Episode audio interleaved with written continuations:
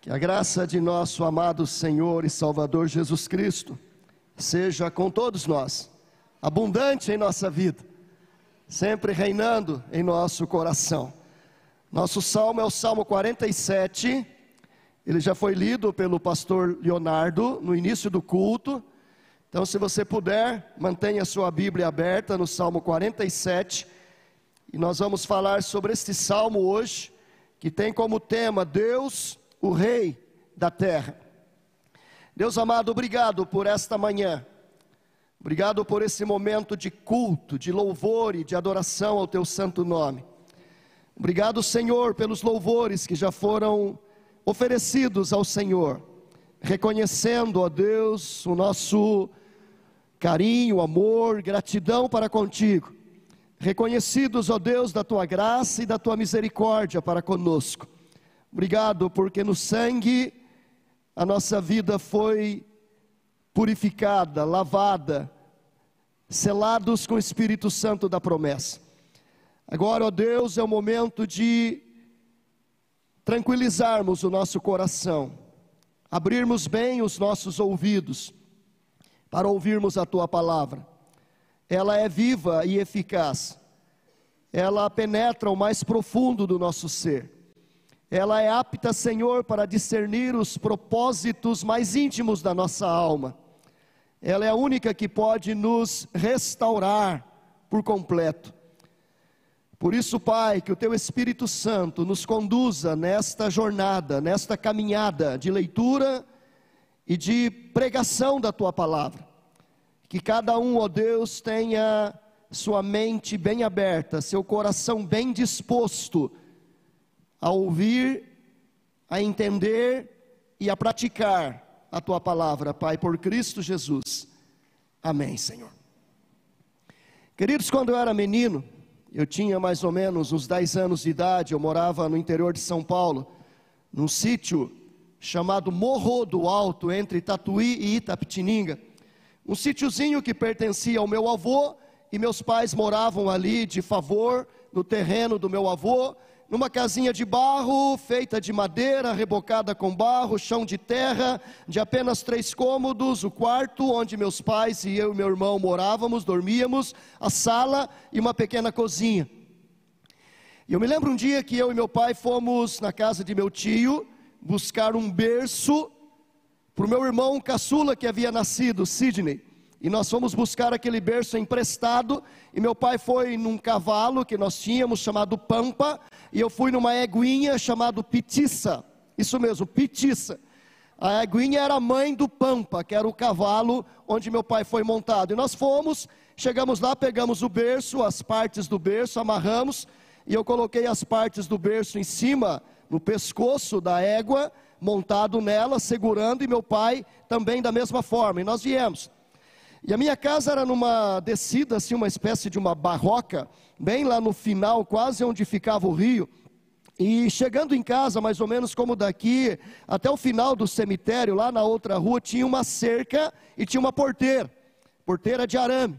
E a gente abria a porteira de cima do animal. E a gente agachava assim, tirava o pau ali do arame que estava prendendo, abria, passava com o animal, virava, fechava a porteira. E eu não sei porquê, na hora que meu pai estava abrindo a porteira, terminou de abrir, e eu fui passar o, o, as peças do berço que eu estava levando, elas caíram da minha mão e bateram na cabeça da égua, ela disparou. E no que ela disparou, eu caí, e fiquei preso com o meu pé no estribo. E eu saí sendo arrastado pelo meio do pasto, e ela correndo, eu batendo as costas no chão, meu pai gritando atrás, e aquele desespero, ela foi correndo, correndo, e eu batendo, batendo a cabeça, batendo as costas, arrastado pelo, pelo estribo, preso nos meus pés, preso, meu pé preso ali no estribo, e eu fui sendo arrastado, e quando ela chegou na cerca de casa, nossa casa era fechada toda com cerca de bambu, ela parou, e no que ela parou, acho que o meu pé afrouxou e eu caí. É uma sensação muito ruim quando você fica desgovernado, quando você não está mais no controle. Até ali eu estava controlando a égua, Mas dali para frente foi a égua que me controlou e ela me arrastou pelo menos por uns, sei lá, 200, 300 metros. Ainda bem que era tudo gramado, né? Imagina se fosse terra, asfalto, o estrago que teria feito. É muito ruim quando nós estamos numa situação de descontrole, sendo arrastados, seja lá por um animal, por um carro desgovernado, tendo a nossa vida sacudida de um lado para o outro. Segundo os estudiosos da palavra de Deus, o Salmo 47, ele é uma continuação do Salmo 46. No Salmo 46, a gente tem uma situação de descontrole, uma situação onde parece que tudo está é, descontrolado, toda a situação é mero acaso, sem governo.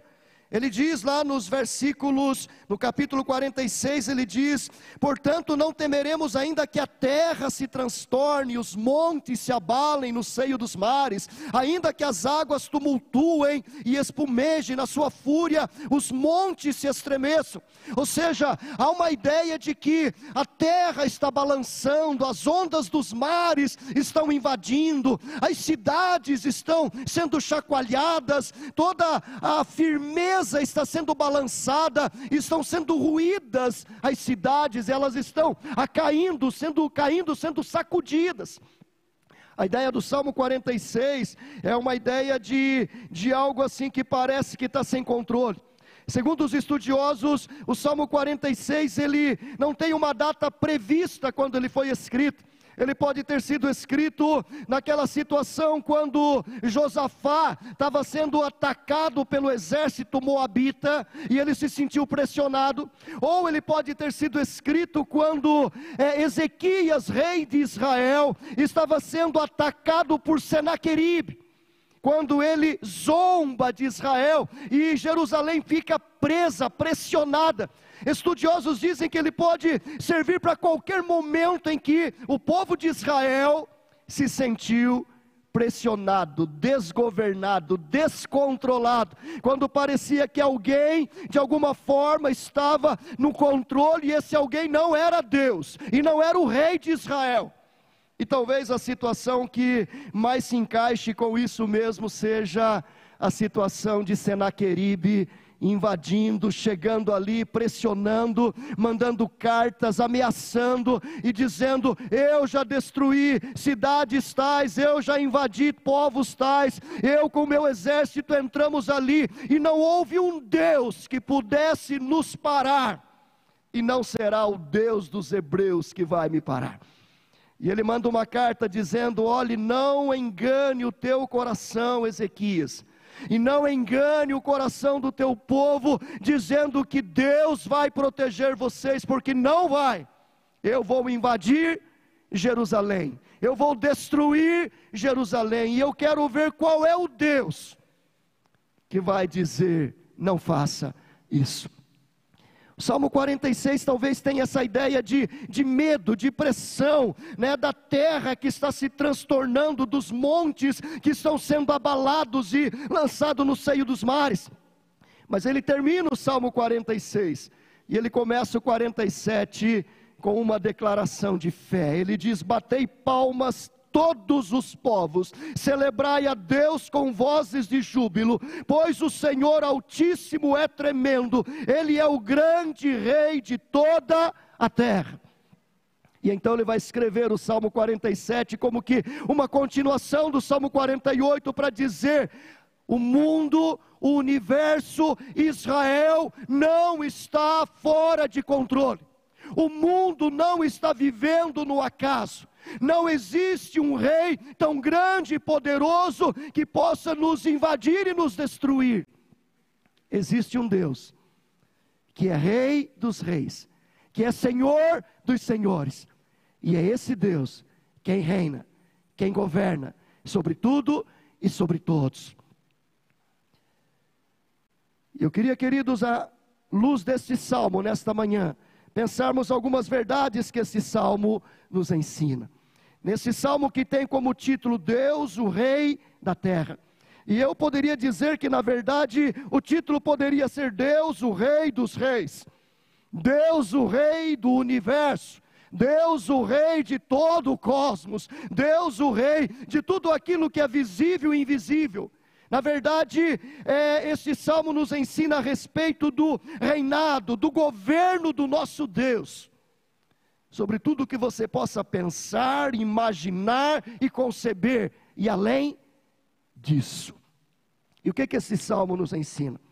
Em primeiro lugar, o salmista nos ensina que esse Deus, que é o Rei de toda a terra, é um Deus, é um Rei que tem um reinado soberano e perpétuo. O reinado do nosso Deus é um reinado soberano e perpétuo, soberano e eterno.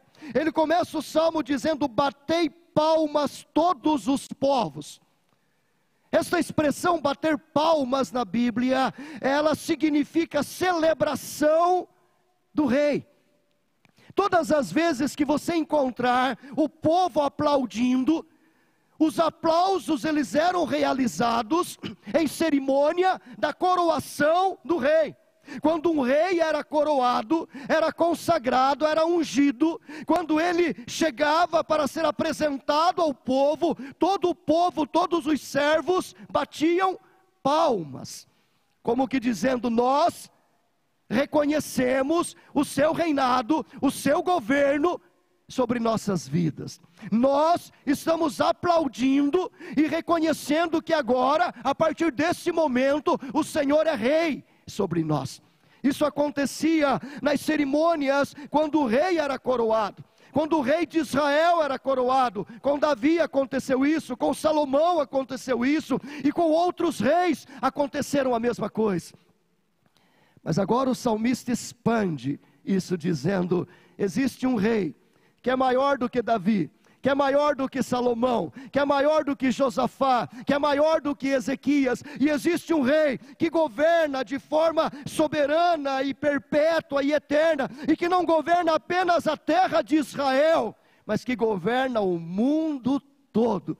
E então ele conclama dizendo: Batei palmas todos os povos não apenas Israel, não apenas os hebreus, mas todos os povos, tanto os hebreus, os judeus, como todos os vizinhos, como todos os povos, como todas as terras, como todo o universo.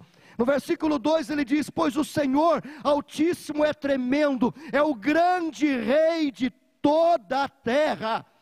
O governo de Deus, ele não é local, ele não é apenas sobre a etnia judaica, ele não é apenas circunscrito à geografia de Israel, mas ele expande, sai da geografia de Israel, sai da etnia judaica e ele alcança todas as nações. No versículo de número 5 ele diz: Subiu Deus por entre aclamações, o Senhor ao som de trombeta no versículo 8 ele diz: Deus reina sobre as nações, Deus se assenta no seu trono. Queridos, nós temos aqui o salmista declarando que Deus, Ele é um rei soberano e eterno. O seu reino é um reinado soberano, perpétuo, eterno, expansivo, um reino que alcança todo o universo. Não apenas a terra de Israel, mas todo o universo, todo o planeta, saindo do planeta Terra, toda a Via Láctea, saindo da Via Láctea, todo o universo, saindo do universo, porque todo o universo tem um limite, tem um fim. Deus vai para além desses limites, porque o seu governo, ele é soberano, ele é perpétuo e ele é eterno, tanto na sua geografia, quanto no seu tempo, Ele está para além de todas as fronteiras possíveis e inimagináveis por mim, por você, por nós, seres humanos. Segunda coisa que esse salmo nos ensina, que esse Deus, o Rei da terra, não apenas tem, é um Rei soberano e eterno, mas em segundo lugar, é um Rei vitorioso. É um rei vitorioso nas batalhas, é um rei que conquista todas as nações. Ele vai dizer no versículo de número 3: ele nos submeteu os povos e pôs sob os nossos pés as nações. Escolheu-nos a nossa herança, a glória de Jacó, a quem ele ama. No verso 9 diz: Os príncipes dos povos se reúnem, o povo do Deus de Abraão, porque a Deus pertencem os escudos da terra, e ele se exaltou gloriosamente. O salmista está dizendo: esse Deus, ele não apenas é um rei soberano e eterno, mas em segundo lugar, é um Deus vitorioso nas batalhas. Queridos, se o Salmo 47 foi escrito como confirmação do 46, e se o Salmo 46 relata aquele momento em que é, Jerusalém estava sendo pressionada por Senaqueribe, em que ele estava zombando de Deus, em que ele estava dizendo: Eu sou o grande rei, e eu vou invadir Jerusalém, e eu vou destruir Jerusalém, e vocês vão comer suas fezes e beber sua urina, zombando de Deus. Nós vamos entender, queridos, que o salmista está dizendo que existe alguém que é maior do que Senaqueribe. O profeta Isaías vai até Ezequias e diz assim: Não se assuste com as palavras de Senaqueribe. Lá no livro do profeta Isaías, no capítulo 37, no capítulo 38, nós encontramos isso. Ele diz: Porque nenhuma flecha será lançada sobre Israel ninguém vai precisar pegar o arco. Nenhum soldado vai precisar segurar sua espada, nenhum soldado vai precisar empunhar o seu escudo, ninguém vai ter que sair à guerra. Se você conhece a história, eu creio que você conhece. A palavra de Deus nos diz que naquela noite o exército de Senaqueribe estava acampado a alguns quilômetros de Jerusalém, esperando a ordem do rei para atacar, invadir e destruir Jerusalém. Mas a Bíblia diz que à noite Deus mandou o seu anjo. E o anjo do Senhor, naquela noite, matou 185 mil soldados do exército de Senaqueribe. 185 mil soldados de Senaqueribe. Interessante que Senaqueribe disse que Deus não, não podia proteger Israel. Ele diz: nenhum Deus pode me resistir, e não será o Deus de Israel que vai me resistir. E quando o anjo do Senhor mata os 185 mil soldados, Senaqueribe foge. Foge e vai se esconder na casa do seu Deus.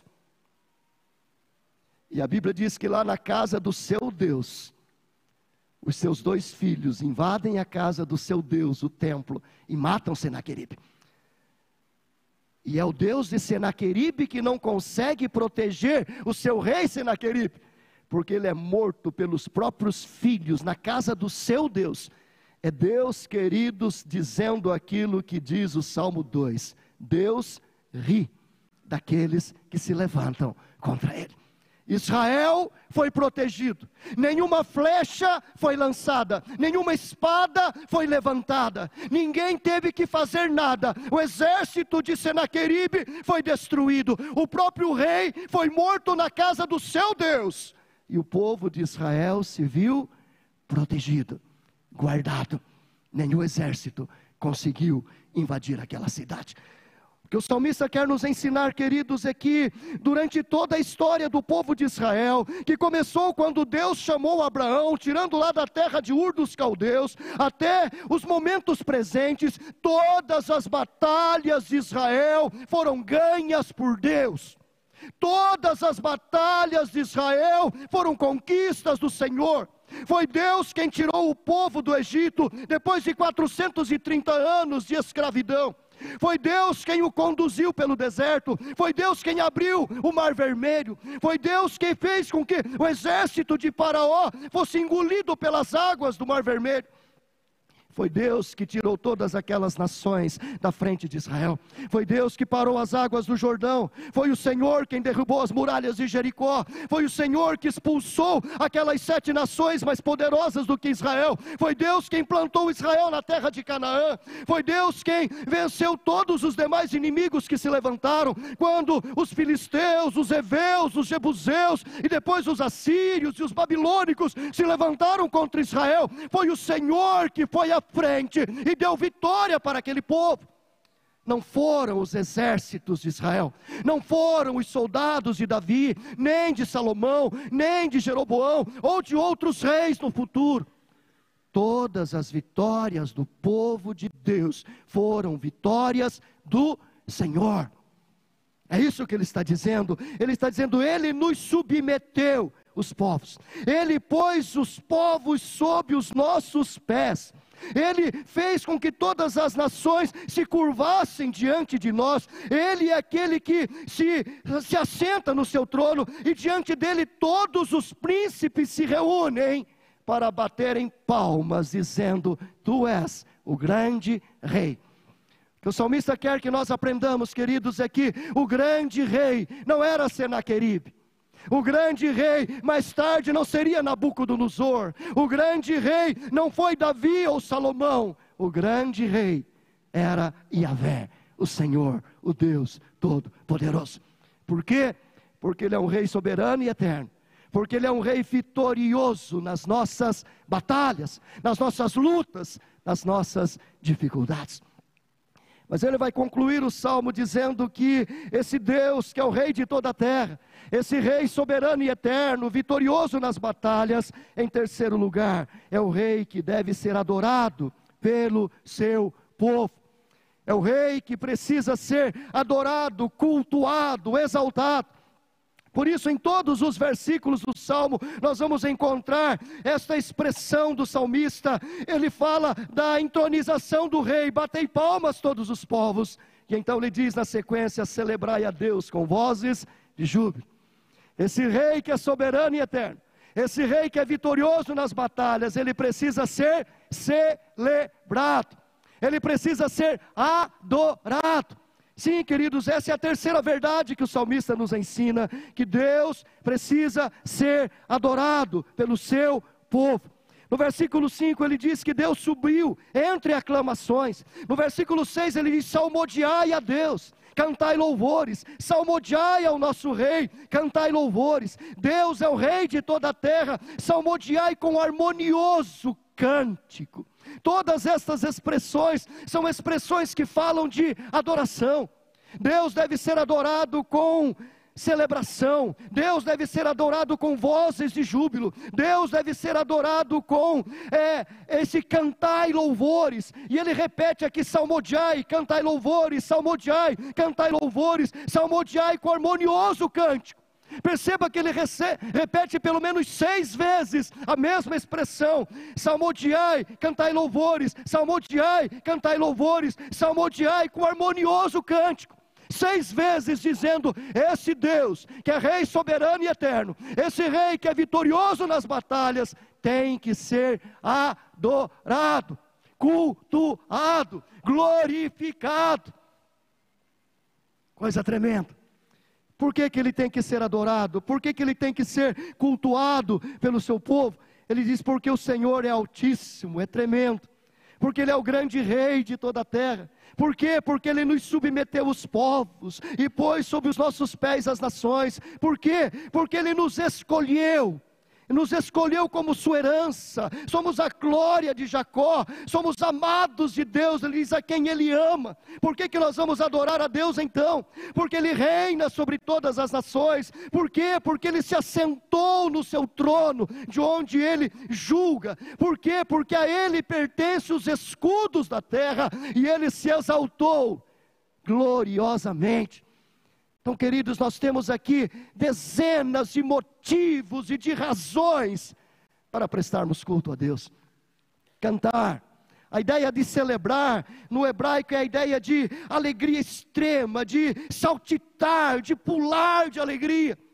Como quando a sua equipe faz um gol e você não consegue ficar sentado e você grita, dando um salto, dizendo gol.